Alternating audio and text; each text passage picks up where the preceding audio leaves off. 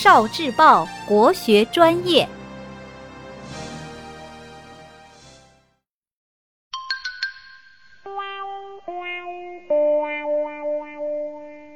国学小书屋，《左传》作者左丘明。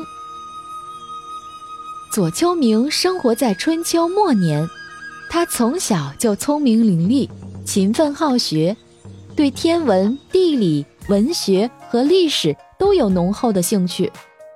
后来，他担任鲁国的史官。为了让大家更加详尽地了解《春秋》这本历史书，左丘明创作了《春秋左史传》，也就是《左传》。《左传》里记载了很多重大的历史事件，讲了很多精彩激烈的战争故事。后来，左丘明又创作了史书《国语》。传说左丘明在写书时，一天突然下起了大暴雨，山洪也随之爆发。左丘明不顾生命安全，带领全家在水中打捞竹简。左丘明的身体本来就虚弱，视力不好。经过这一次的劳累和急火攻心，他的眼睛就失明了。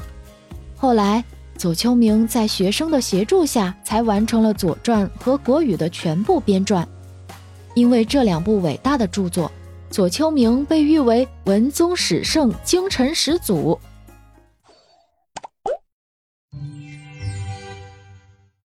聆听国学经典，汲取文化精髓。关注今生一九四九，伴您决胜大语文。